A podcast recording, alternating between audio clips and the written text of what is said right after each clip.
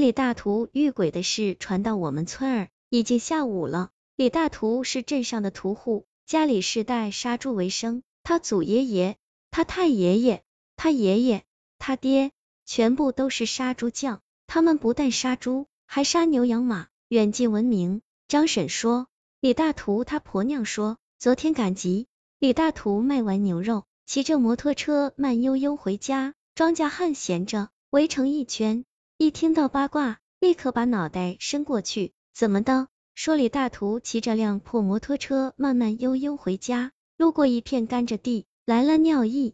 李大图把车停靠在路边。找个黑黢黢的地方，拉开裤子。正当他美滋滋吹着口哨时，突然感觉有人拍他的肩膀，他吓一跳，尿也憋回去了，跳起来问谁呀？哪里有人？李大图嘟囔了一句粗话，他娘的搞啥事情？又骑着他的破摩托上路。走了一会儿，他猛然觉得有人上了摩托车，双手搭住了他的肩膀，而且那人的手冰凉冰凉。李大图再次被吓了一跳。摩托车差点就开到沟里去，他靠边把摩托车一停，哪里有人，连个影子都找不到。天已经大黑了，路两边的庄稼地影影绰绰。李大图有点胆怯，他从后座的小木箱里掏出他常年屠宰用的尖刀，对着空气一顿乱划乱砍，大声骂道：“哪个不长眼的王八犊子想吓唬老子？有种出来，看老子不剁了你！”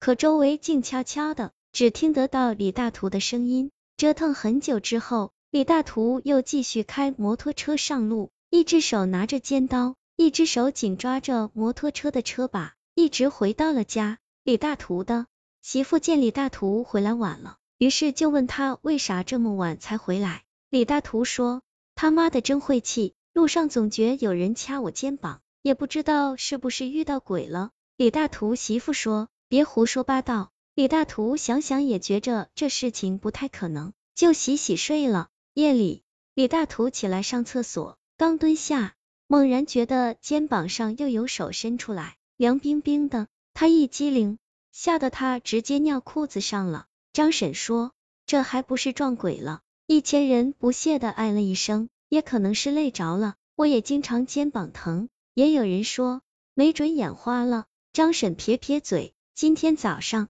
李大图正想起床，就觉得两边的肩膀酸痛，连握拳的力气也没有，让他媳妇给看一看。李大图媳妇把他衣服掀开一看，李大图的两边肩膀上有两块手掌模样、颜色紫黑的淤青，一千人目瞪口呆。我爷爷出来赶人，行了行了，该干嘛干嘛去。张婶说，老爷子，我早上刚从娘家回来，李大图媳妇让我跟您说一下啊。他们昨天的黄牛肉还没卖完，今天从集市上下来，就过来给您看看。二张婶走后，我爷爷叹息，不知道是哪里的冤亲债主所债来了。我爷爷是远近闻名的阴阳先生，又懂得中医，十里八乡的乡亲遇到难题都会上门来让我爷爷瞧瞧。关于李大图，我们也不陌生，据说做屠夫也是门技术活。得懂得判断牲畜的气管要害部位，要用多少力度，从哪个部位捅刀子，刀尖摆多大角度合适，都是十分有讲究。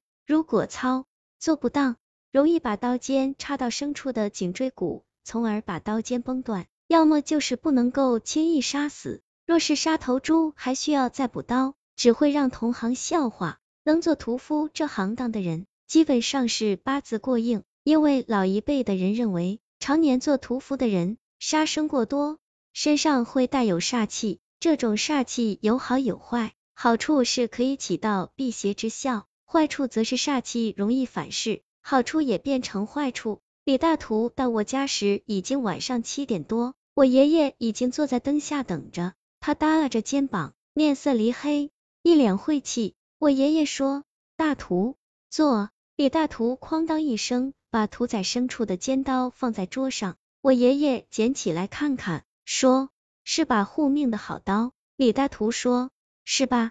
这是从我祖爷爷那传下来的，已经过百年历史了。屠宰的猪不计其数，从不沾血。又说，老爷子，你看我现在连这吃饭的玩意儿都拿不住了，是有多背时，他脱掉上衣。我爷爷望着他肩膀上越来越清晰的手掌印，摇摇头。李大图说：“这绝对邪门，就是从昨天我卖了那牛肉，下集开始不对劲的。我没有碰到，也没磕到。”我爷爷继续摇头。大图，你杀这头牛前前后后就没发现什么不对？李大图搔搔脑袋。我爷爷说：“有吧？”李大图低声说：“我杀牛时，这头牛满眼流泪。”前两只腿跪下来，我爷爷和我爹以前跟我说过，干我们这一行的，哪天遇到牲畜给自己下跪，我们就该收刀了。他抹了一把脸说，但是老爷子，你知道这黄牛我买来多贵？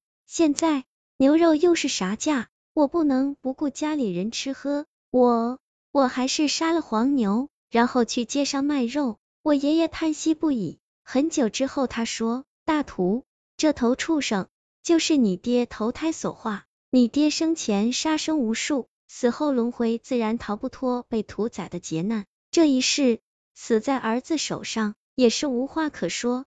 你若想这事摆脱，从此改行，放下屠刀，还能有救；否则，一定病痛缠身，终无宁日。你爹就在你身后。三里大图回家后，开始不相信我爷爷的话，继续杀猪宰羊。但是身上的两只手印越来越重，压得他行走都有问题。他再上门来问我爷爷，闭门不见。后来李大图摆了几桌宴席，请一些村里有声望的老人过来做个见证，从此收了屠刀，不再做屠宰的行当。他肩膀上黑紫色的淤痕才渐渐消失不见。这是发生在二零零零年。我后来行走江湖，遇到奇奇怪怪的事多不胜数。但像这样，父亲投胎为牛，又被儿子宰杀的，还是非常少见。我曾经问我爷爷，难道屠宰这一行当都是这样的结果？我爷爷说，不是，都是因缘际会到了这一步。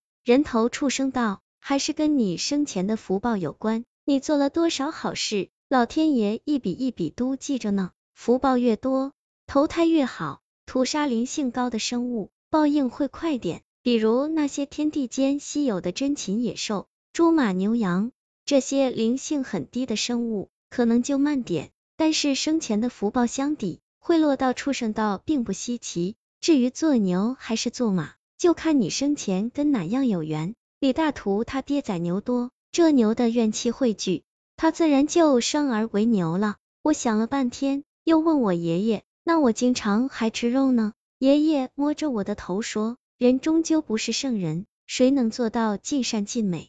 少吃天地间的珍稀动物，少吃灵性高的动物，自己少杀生就好。完。